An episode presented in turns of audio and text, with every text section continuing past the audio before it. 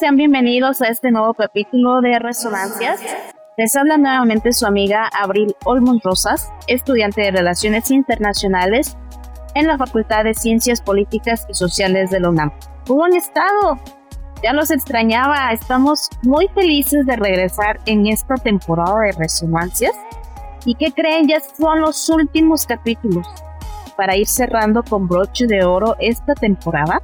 Vamos a tener invitados de lujo para platicarnos un poco más acerca de la economía y los negocios internacionales en nuestros tiempos. Así que quédense con nosotros, estamos muy felices de iniciar nuevamente, eh, de reanudar nuevamente esta temporada. Y bueno, el día de hoy eh, vamos a platicar con una persona muy especial que tiene mucha experiencia en las importaciones eh, sobre todo de, que provienen del país de China. Él es Ángel Hernández. Él es licenciado en estudios internacionales por la Universidad Autónoma de Sinaloa. Y bueno, hoy va a estar con nosotros. Él tiene una larga trayectoria al contacto con las importaciones que vienen a nuestro país desde China y también con algunas exportaciones a Latinoamérica.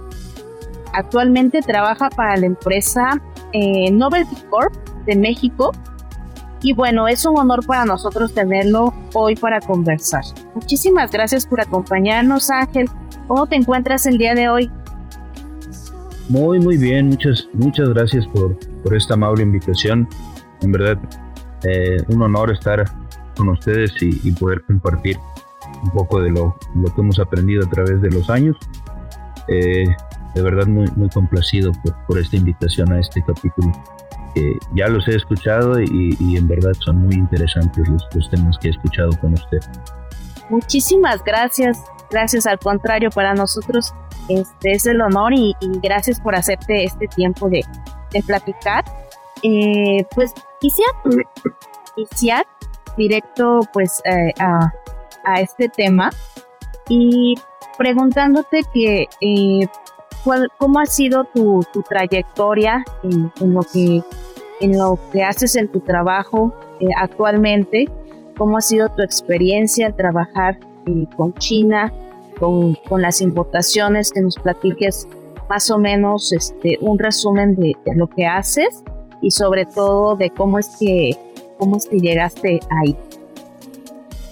Muy bien, bueno, pues eh, tengo un, una trayectoria de algunos 11, 11, 12 años trabajando para eh, empresas importadoras, eh, principalmente del, país asiático de China. Eh, hoy en día, este, pues, pues empecé como todo, haciendo algunos pininos, aprendiendo temas de aduana, aprendiendo temas de los chinos, del trato sobre todo eh, en cuanto a negociaciones con, con, China. Y actualmente pues soy el responsable de las importaciones en, la empresa donde laboro. O, en otras palabras, soy el comprador de la empresa. Es una empresa que 80-90% de lo que comercializa viene de, de China. Entonces, y, estamos hablando pues, de un volumen alto. Ahorita tal vez hablo, tocaré el tema de lo que esto representa el volumen, pero estamos hablando de unos 500 contenedores al año, que es lo que, lo que movemos. Pero bueno, ¿qué, es lo que hago? Eh, soy, responsable de dar todo el seguimiento a todo lo que conocemos como la cadena de suministro hasta llegar la cadena de suministro hasta el punto en que llegan nuestros productos hacia México. Eh, de lo que hablo en cuanto al, al tema de la cadena de suministro es estamos empezando con eh, dar seguimiento y estar verificando todo el proceso de producción en las fábricas en China. Eh, vemos todos los procesos de compra de materia prima, de que ellos ya estén haciendo nuestros productos, que estén en líneas de producción. Eh, tenemos personas allá que, también laboran por la empresa y que van y verifican que ya se hayan hecho algunas partes, ya están en el proceso de armado, de empacado y, damos todo ese seguimiento. Después de, ver todo ese seguimiento de producción, eh, nos, enfocamos a entonces sí empezar con, la parte de reservar, eh, pedir a los freight forwarders, que son las, las empresas que dan el servicio de fletes internacionales, que nos ayuden a eh, buscar y asignar espacios para nuestras cargas en algunas de las diferentes líneas navieras. Aquí tal vez sería importante mencionar que los, los forwarders pues son los que tienen contacto con las líneas navieras, que son los dueños de los barcos. Una fábrica es muy raro que tenga tratos directos con las líneas navieras y todo se hace por medio de los freight forwarders. Eh, una vez que tenemos los espacios asignados es cuando empezamos con para poder aprovechar al máximo posible los espacios en los contenedores que nos dará y así aprovechar el costo. Eh, lo, que vale traer mercancías solo en el tránsito de China hacia México. Ah, cabría mencionar que en la pandemia eh, estos estos costos se elevaron a cerca de un 800%. De manera global eh, se hablaba o se comentaba en el ámbito que la, la cadena de suministro global estaba rota por este tema de, incrementos y también por temas de retrasos por COVID. Por ahí también supimos de que el canal de Suez estuvo bloqueado, eh, diferentes cosas que después nos avisaban que había contagio de COVID en los barcos y nuestros barcos se quedaban detenidos en el mar o llegaban a algún puerto a atender a todos los eh, la tripulación que ya tenía COVID. Bueno, fue, fue un, verdadero reto el poder eh, estar eh, trayendo mercancías ya no solamente en producciones, sino también en, esta parte del forward. pero bueno, cuando hablamos de aprovechar espacios, eh, tal vez aquí estamos hablando de, que regresamos un poquito a las matemáticas de la secundaria donde nos enseñaron a calcular los volúmenes porque necesitamos poder acomodar nuestras mercancías en el volumen disponible en los contenedores que, con los que vamos a trabajar. Eh, es necesario poder aprovechar el volumen al máximo, meter todo lo que podamos en los contenedores y dependiendo el, contenedor que, tengamos normalmente eh, en, mi rubro solamente hablamos de tres tipos de contenedores que es un contenedor de 20 pies un contenedor de 40 pies y un contenedor de 40 pies high eh, y cada uno tiene sus diferentes características pero lo, lo más importante es llenarlos al top y así eh, el costo es el mismo por traer las mercancías en un contenedor, entonces que mejor que llenarlo al máximo posible. Eh, una vez que, he hecho este ejercicio de traer las de llenar los contenedores al máximo posible, eh, el ejercicio de esto es que en muchas ocasiones las diferentes producciones que tenemos pues no llenan un solo contenedor y es cuando empezamos a jugar a armar que una fábrica tiene un cuarto de contenedor, otra fábrica tiene un cuarto de contenedor y otra fábrica tiene medio contenedor. Entonces hablamos de que junto las producciones de tres fábricas para llenar un solo contenedor. A esto le, le llamamos consolidar mercancías en los contenedores y así traernos un contenedor lleno.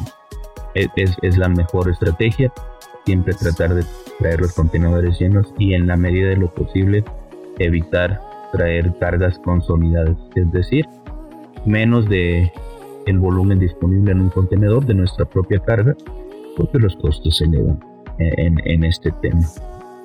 Eh, ya que tenemos todo esto analizado y asignado, es entonces que necesitamos revisar con, con las navieras, con los forwarders, los itinerarios disponibles para nuestro contenedor, es decir, las fechas de salida y las fechas de llegada, en, estas fechas también hay otros temas que tenemos que considerar, que son las fechas de cierre documentales, las fechas de, de cierre del contenedor en el puerto, para que una vez que nuestro el, barco al cual se asigna el contenedor, en cuanto toque el puerto, nuestro contenedor está listo solo para subirlo al barco.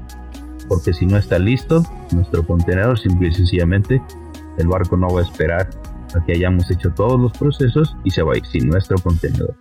Y vamos a perder salidas y vamos a caer en costos extras y bueno, eh, eh, de lo que estamos responsables de evitar. Entonces,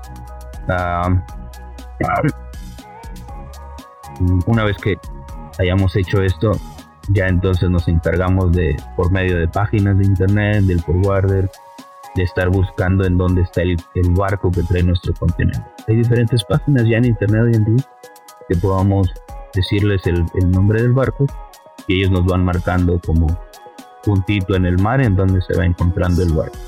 ¿Por qué? Porque hay una frase que usamos mucho en, mi oficina, es que tenemos que estar al pendiente de que no se le vaya a punchar la llanta al barco. Y, de que hablamos de eso en el comercio internacional pueden pasar muchas cosas que puede hacer que los itinerarios se vean afectados. A veces huracanes eh, en origen detienen la marcha de los barcos. A veces huracanes en el puerto mexicano eh, evitan que los contenedores o más bien que los barcos lleguen a, puerto y, los dejan en, mar abierto hasta que pase el huracán y entonces el barco se acerca a, nuestro puerto para descargar los contenedores asignados a este puerto. Tal vez habría que mencionar que eh, los barcos normalmente a nivel global van puerteando, es decir, van dejando y subiendo contenedores llegan al puerto mexicano, eh, bajan los contenedores que están asignados a nuestro puerto y también suben contenedores que están asignados a ese mismo barco. Es decir, no es, una ruta que va de ida y vuelta. Sí las llega a ver, pero son las mucho menos. Por lo general, muchos de los barcos que tocan puertos mexicanos, una vez que pasan por los puertos, se van, se dirigen hacia Centro y Sudamérica. Colombia, Chile, Perú son los países que tienen sus puertos de este lado del Pacífico. Eh, y bueno, después de que los barcos, los contenedores son descargados en el puerto mexicano, tenemos que estar al pendiente ahora sí de todo el proceso de liberación aduanera. Es decir, que salga de, del recinto aduanal, que lo podamos traer, ya sea si lo si lo estamos trayendo en tren o si lo estamos trayendo en camión, para que llegue hasta nuestro almacén. Llega a nuestro almacén la carga, se descargan los contenedores y una vez que los contenedores están descargados todavía hay que seguir con el proceso de regresar el contenedor a la naviera. Ningún contenedor es, eh, es de las empresas. Absolutamente todos los contenedores que veamos circulando en las calles, en los trenes, los dueños de todos esos contenedores son las, líneas navieras. Ellos solamente nos prestan el contenedor para cargar mercancías. Nosotros tenemos que regresarlo. Eh, todo este proceso que estoy hablando a muy, muy grande son procesos que llegan a ser procesos completos entre 60 a 90 días. Eh, eh, los tiempos llegan a variar más por los tiempos de producción del tipo de de mercancías que vayamos a traer, porque los tiempos de tránsito esos son llegan a ser muy fijos, no, tienen mucha variación en cuanto a itinerario asignado. Las, las tragedias pasan, pero los itinerarios asignados de puertos chinos a puertos mexicanos llegan a ser de 19, incluso hasta 35 días. Eh, estos tiempos de tránsito de 35 días estamos hablando de los puertos más lejanos en China y que son los puertos más al norte. Eh, por decir algunos solamente, el puerto de Qingdao, un puerto muy lejano y eh, es un puerto que en China empieza a puertear y ahí se lleva como 15 días eh, internamente en China en lo que recorre diferentes puertos hasta que empieza su tránsito hacia México. Entonces, eso es un poquito de lo que hacemos ah, de manera muy, resumida. pues sí, es, es, demasiado, este, si esto lo resumido en nombre, también hay a cada detalle, ¿no? Y fíjense que al principio también de, de esta temporada platicábamos con, con una, este, una, igual una persona, una invitada que, que hablaba acerca de, de estos procesos y, y, coincide mucho, ¿no? Con lo que tú dices en, en esta parte de que, pues, las circunstancias o, pues sí, sobre todo del tiempo, las que están fuera de, del control de, de, las personas, de los encargados, pues son las que pues pueden llegar a mover muchas cosas y ahorita que también lo menciona sobre la pandemia, ¿no? También este la pandemia yo creo que fue una de esas circunstancias muy eh, impactantes y en todo sentido y para todas las empresas, pero sobre todo pues estas este tipo de compañías como las que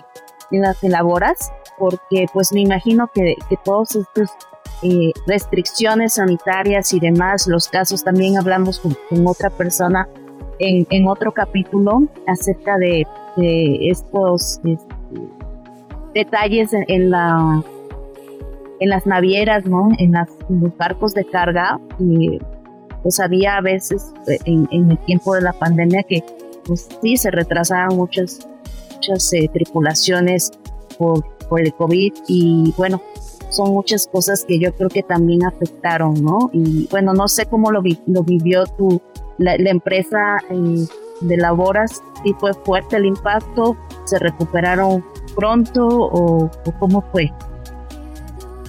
Eh, la verdad es que el tema de la pandemia fue todo un reto para todos los que estamos eh, en este tema de, del, del mercados globales. Incluso hoy en día seguimos particularmente hablando con el país de, China, sabemos que ellos tienen eh, algún tipo, algunas políticas mucho más estrictas en cuanto a la pandemia. Hoy en día estamos en, tiempos de Año Nuevo Chino, que sabemos que es el tiempo en que literalmente China se detiene por completo y, y ellos eh, están, en, están en, procesos de, altos, de alto contagio desde diciembre para acá y los estos contagios han ocasionado que muchas fábricas cierren antes de, lo planeado. Es decir, ellas tenían que cerrar cerca del 14 de enero y hay fábricas que desde el 25, 28 de diciembre tuvieron que cerrar y no, no solamente por ellos, sino por el control del gobierno chino que eh, si se llega a saber que hay contagios en alguna ciudad se detiene todo las fábricas no son la excepción, las fábricas las detienen. Entonces, seguimos enfrentando eh, temas pandémicos en cuanto a, producciones en China, pero muy particularmente mientras vivíamos la, la pandemia como tal, eh, lo más, los tiempos los recuperamos, vaya. 15, eh, 20 días de alguna manera u otra de todas maneras, la mercancía está ahí en el barco y va a llegar en algún momento. Pero lo que no se recuperaba fueran, eran los costos. tal cual estamos hablando de que, nuestros costos de, de, fletes marítimos de China a México siempre rondaban los, los 2 mil dólares, 2.500 dólares costo por contenedor, este 40 high cube y lo más alto que llegó a tocar el costo de flete, estábamos hablando de hasta 17 mil dólares por un, por un contenedor, el puro costo. Es decir, por lo que traíamos 10 contenedores antes, eh, durante la pandemia solo podíamos traer uno. Entonces, eh, nosotros eh, en donde laboro, trabajamos con juegos de mesa. Uno de los fuertes son los rompecabezas. Entonces, algunas de las estrategias que hicimos fue que eh, los rompecabezas ya no los traíamos en su caja, sino se traían todas las los rompecabezas en sus bolsas y todas las cajas individuales se traían este, para armarse aquí en México. Es decir, si nos cabían 3.000 rompecabezas durante la pandemia, teníamos ya cerca de que eran hasta 10.000 rompecabezas en un contenedor. Eh, llegamos a, realizar algunos otros tipos de estrategias, dividir eh, componentes en un contenedor, cartón en otro contenedor, para así combatir un poquito el alto costo que tenía. Eh, sí fue un reto. Eh, desafortunadamente muchas empresas dedicadas a importación eh, pues no pudieron soportar esos que se incrementan los costos. Algunas otras solo los contuvieron para seguir viviendo y otras definitivamente quebraron.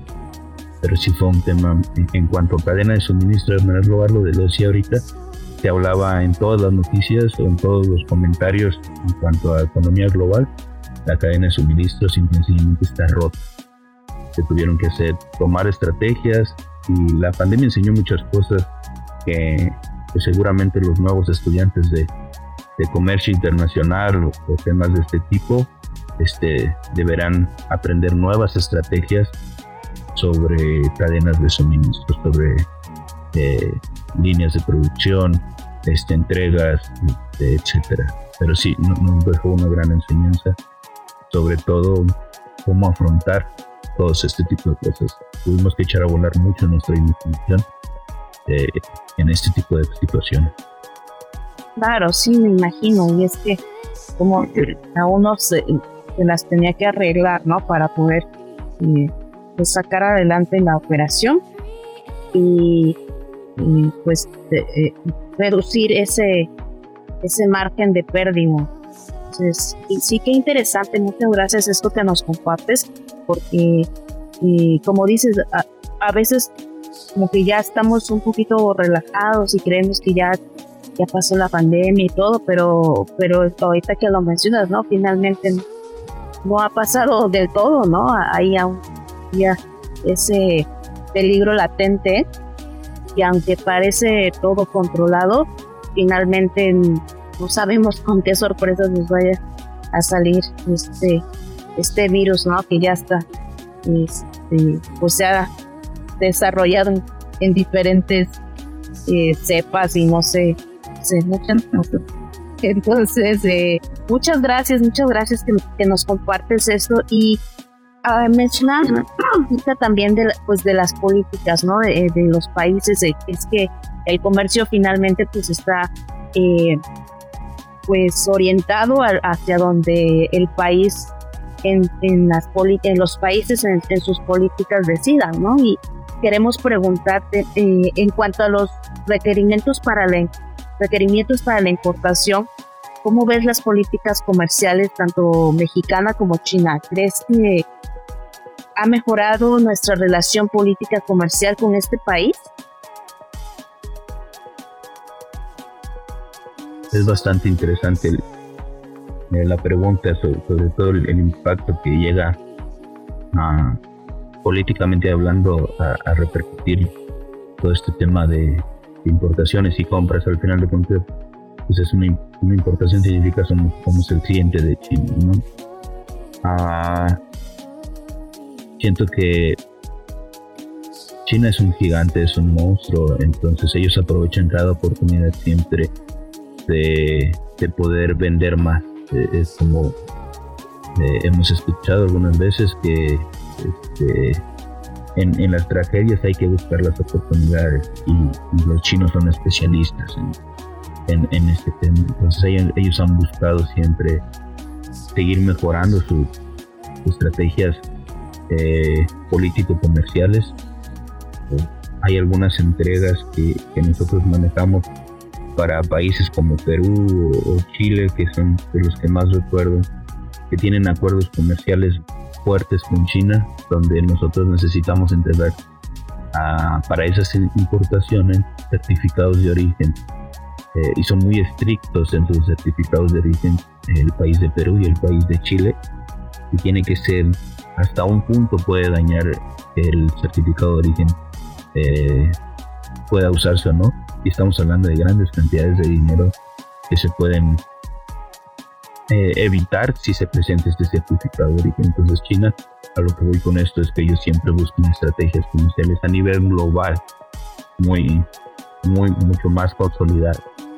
En cuanto a este los requerimientos para la importación, pues aquí estamos hablando de barreras arancelarias.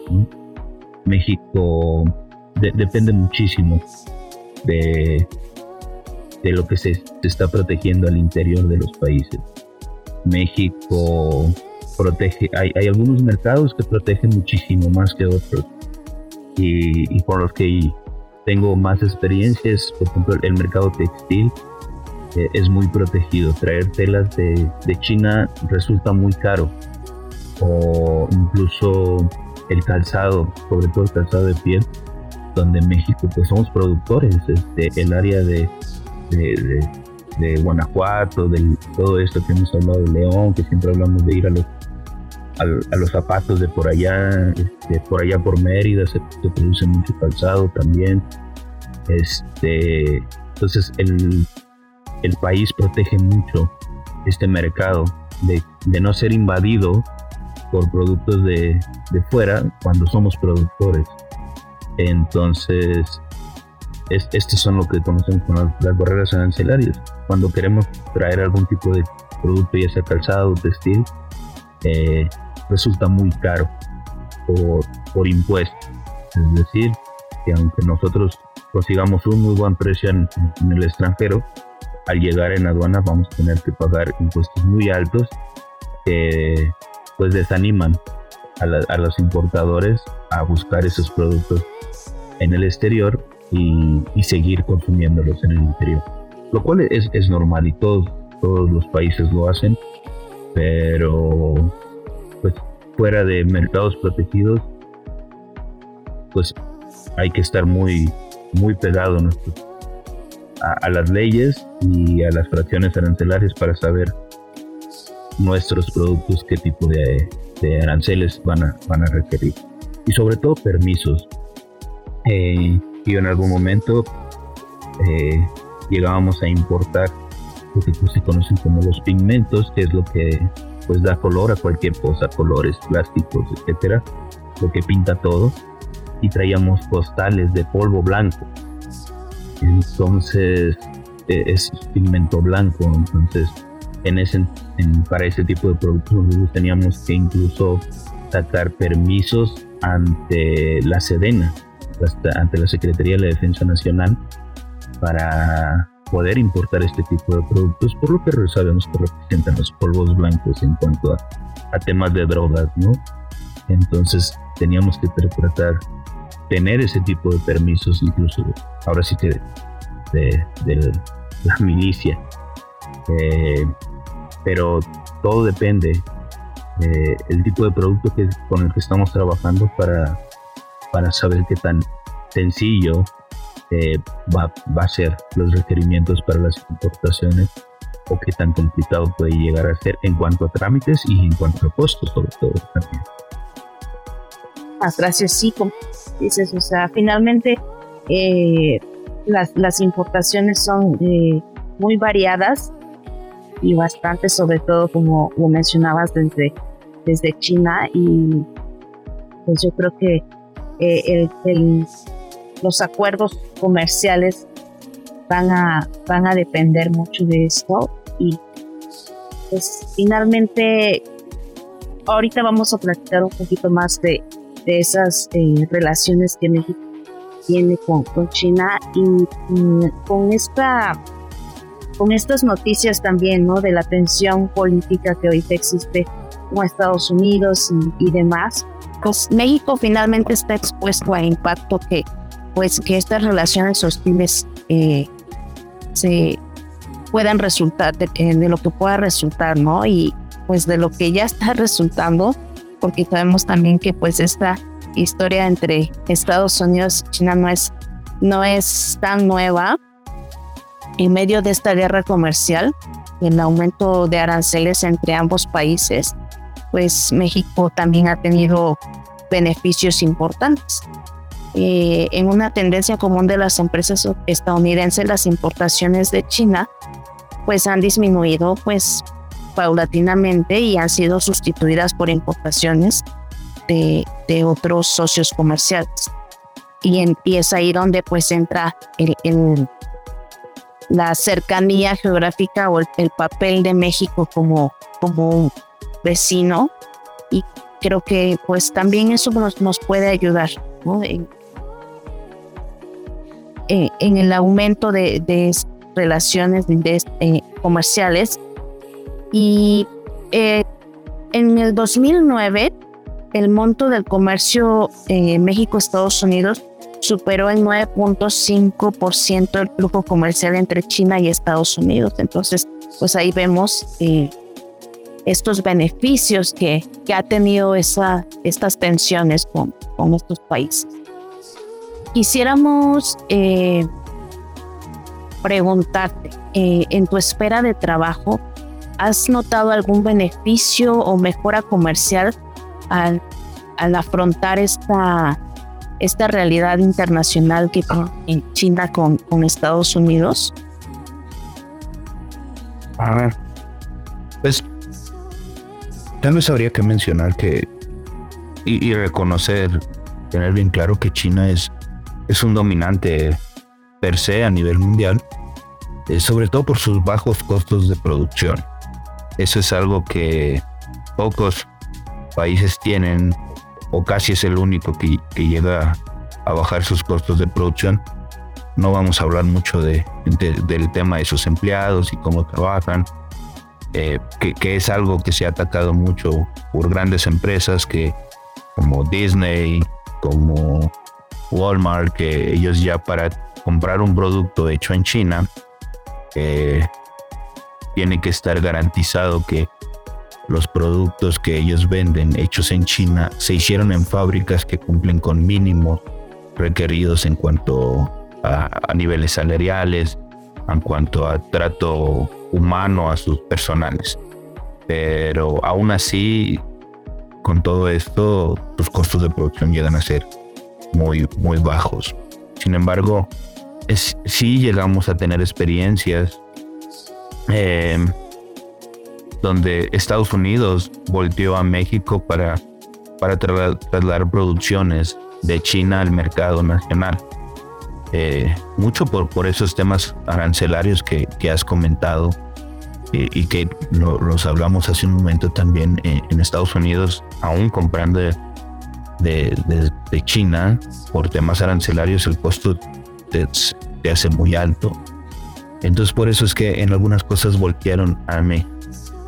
Eh, sí vivimos la experiencia donde eh, algunos eh, compradores de, Estados Unidos sí nos hicieron algunas compras, sobre todo rompecabezas, regreso a eso, que normalmente no mandábamos rompecabezas hacia Estados Unidos, pero llegamos a hacerlo por, ese, por ese tema.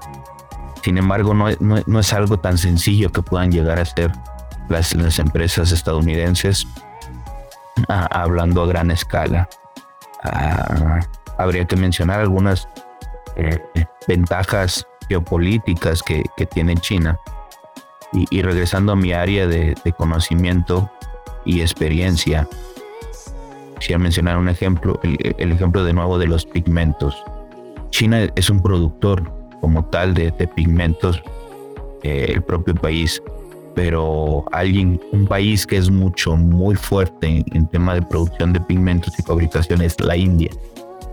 Entonces su cercanía de India con, con China eh, hace también que el acceso a estas materias primas eh, sea mucho más fácil y mucho más económico y, y que lo, lo aunamos a, los, a sus bajos costos de producción eh, e incentivos fiscales del propio país de China a sus propias empresas, pues hace que China siga teniendo gran, grandes ventajas competitivas a, nivel global. Eh, pero sí, a, raíz de, todo este tema que comentas de la guerra comercial entre estos países, si llegamos a, a nosotros a, a salir beneficiados de enviar cosas a Estados Unidos que antes de esta guerra comercial eh, no hacíamos o no habíamos hecho. Eh, sí, lo viví. Muchas gracias. Y como dices, aunque a lo mejor no, no es, yo creo que no es posible incluso es, pues, eh, lograr el, alcance ¿no? de, la, de la producción china, eh, bueno, para otros países y en las importaciones pues se refleja eso, ¿no? Porque a lo mejor dices, sí, sí nos ha ayudado, sí llegamos a tener la, la experiencia, pero finalmente no es como que algo significativo porque China sigue siendo, y, yo creo que es un país eh, totalmente difícil de, de igualar eh, en sus costos de producción. Decías, por las razones que sean, y este, pero finalmente eso es algo que, que no, no va a cambiar, yo creo. Esos costos de producción en, en este país, pues sí, es algo, es como su sello, ¿no? Ya de. Sí, totalmente. Muchas gracias. Y bueno, para ir cerrando este, esta charla, aunque quisiéramos que nos comentaras un poquito acerca de las exportaciones que México hace a, América Latina. ¿Cómo ves esta parte con, los países de nuestro continente? ¿Es más noble el proceso al ser eh, exportador México? Y sobre todo, o sea, tiene que ver con América Latina, pues estamos más cerca, este, tenemos hasta cierto punto una relación, eh, pues sí, más, más, eh, ¿cómo llamarla? Más noble. ¿Qué, qué, diferencias podrías eh, mencionarnos en cuanto a, a, tu, a, tu experiencia que estás importando de China y exportando hacia América Latina? ¿Qué diferencias hay en cuanto a, los procesos? Ah, ah, tal vez habría que mencionar aquí también que eh, cuando hacemos nosotros exportaciones, eh, por lo general hacemos exportaciones de productos hechos en México. Entonces, eh, la, empresa donde laboro tiene una fábrica de dominós. Entonces, este, lo que se exporta principalmente es, es estos dominós. ¿Por qué? Porque pues no, no, no tiene mucho sentido decir que, que, traemos productos de China y después de aquí de México lo mandamos a otros países porque los otros países también pueden hacer su importación directa de China. Entonces la exportación básicamente es más sobre productos que se hacen en, México. Y aquí habría que mencionar el, tema de la, la balanza comercial eh, que conocemos de, de México es decir, el valor de las importaciones contra el valor de las exportaciones. Eh, todos los países por política no monetaria, por política económica siempre buscan que, que sean ser países exportadores, más, más bien más exportadores que importadores, eh, por temas de, de divisas, por temas de producciones, por temas de desarrollo de la industria al interior del país. Entonces, teniendo esto en cuenta, eh, los gobiernos usualmente y México incentivan muchísimo eh, las exportaciones. Hay muchos programas eh, e incentivos fiscales para las empresas que, que exportan. y también los procesos de importación contra los procesos de exportación hay muchísima diferencia es mucho, muy noble el poder, este, vamos a decirlo así, sacar mercancías del país. Ah, la aduana no se pone tan estricta eh, en, temas de, procesos y, en temas de impuestos son mucho menores lo que pagamos de impuestos por una exportación que por una importación. Incluso por esos programas que llegan a existir en el país, para incentivar la exportación. En ocasiones podemos llegar a decir que a veces eh, hasta no, no se pagan impuestos por exportar, por el programa. No es que en un, en un proceso no se paga ningún impuesto, pero se recupera por los, los planes e incentivos que da el país eh, a las empresas, sobre todo, es por, sobre todo es productoras y exportadoras. Eh, entonces sí, es, es mucho más. Eh, México es, es fuerte en algunos temas, sobre todo en agricultura, en ganadería. es, sé que México es, un gran exportador de, de cárnicos, de carne. Eh, somos muy, muy fuertes en eso. Y México tiene la facilidad de, mandar carne incluso hasta Asia, Europa. Hay empresas muy grandes en México que la carne que se produce aquí eh, en México llega hasta esos países. ¿Por qué? Porque es muy buena la calidad en México de estos, de estos temas y, ni qué hablar de, los temas de agricultura, ¿no? De toda la exportación de, de agricultura de México hacia otros países. Pero llega a ser muy, mucho más noble el, exportar que el importar.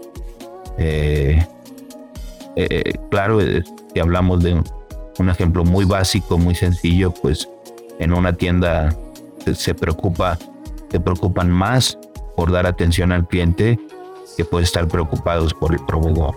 Siempre lo más importante es vender eh, al mejor postor y, de la mejor manera. Es por eso que México como actor incentiva muchísimo y, es mucho más no. Y a países de América Latina es más sencillo eh, en tiempos de, traslado. se usa, pareciera que no, pero se usa mucho barco, sobre todo de, Manzanillo y de Veracruz, ya sea de Veracruz por el lado de muchas exportaciones hacia Brasil y por el, por el lado del Pacífico para los demás países, Perú, Ecuador, Colombia. Y, sí, e, es mucho lo, que se manda para allá. Eh, y los procesos son muy nobles. Es mucho mejor exportar que importar siempre. Sí, muchísimas gracias. Y, definitivo, no es una carrera que en la cual nos, pretendemos posicionar en, buen lugar al ser exportadores. Pero bueno, es muy interesante eh, todos, eh, todos estos detalles que nos compartes acerca de las importaciones de con China y aunque pues a veces como consumidores no nos fijamos tanto de, de, dónde viene la, la, lo que estamos comprando, pero finalmente pues es, es, es algo que siempre va a estar ahí, ¿no? de hecho en China el, los precios, pues son muchas cosas que, mueven estos, este, este ciclo comercial. Y pues gracias por, por compartirnos eh, tu experiencia, nos dejas dados porque como lo comentaba también en otro capítulo, eh, pues eh, el mundo de, comercio internacional pues es, es inmenso, donde las actividades y los factores pues juegan un papel muy importante y finalmente yo admiro a todos los que se dedican a este tipo de, de, trabajos, de negocios, porque pues sí, todo el tiempo tienen que estar pues pendientes, ¿no? De, de tantas cosas, de tantos detalles, de tanta logística. Pues más que nada reconocer ese trabajo tan, tan grande que hacen para que las empresas sigan funcionando y que México siga posicionándose como tanto como buen comprador como, como buen vendedor, ¿no? Entonces, algo que te gustaría este, agregar, para, para despedirnos, para terminar. Eh, no, en realidad, este, principalmente agradecer por, por esta oportunidad de, conversar y, de compartir eh, lo, que hemos aprendido a lo largo de los años. Eh, es muy es muy vasto eh, este tema. Eh, muchas veces me llegan algunos amigos o conocidos y, me dicen, pues ya, me voy a hacer importador porque ya me entré a una página de internet y, y pedí algo de, de, China, ¿no? Y después me hablan y me dicen, oye, mi producto está atorado en aduana, ¿qué tengo que hacer? Entonces, este, ahí es cuando entra eh, todo este trabajo que hacemos eh, muy, muy, grande, muchos detalles que cuidar. Eh, y bueno, ya, ya les damos la asesoría, ¿no? Para poder sacar sus productos de, aduana. Pero es, es muy interesante, es, es, es apasionante uh, para aquellos que, estamos en esto, como bien mencionas, hay muchos detalles que cuidar, pero lo más importante es que eh, estemos apasionados por, por hacerlo y así no, no lo vemos como un problema, sino un reto más que, que nos ayuda a aprender y, y seguir eh, dando de nosotros de manera profesional y un crecimiento personal. De verdad, muchas, muchas gracias por, por la entrevista. Eh, aquí seguimos a la orden. Muchas gracias, al contrario, gracias a ti y pues a seguir cuidando que, que no se le ponche en la llanta al barco. Pues gracias. Bueno, amigos, pues nos despedimos. Eh, este capítulo, muy, muy contentos de haber platicado con Ángel y, les esperamos en nuestros siguientes capítulos. Gracias por escucharnos. No dejen de, de hacerlo porque van a estar muy buenos estos últimos capítulos de la temporada. Así que se despide de ustedes su amiga Abril. Cuídense mucho y hasta la próxima.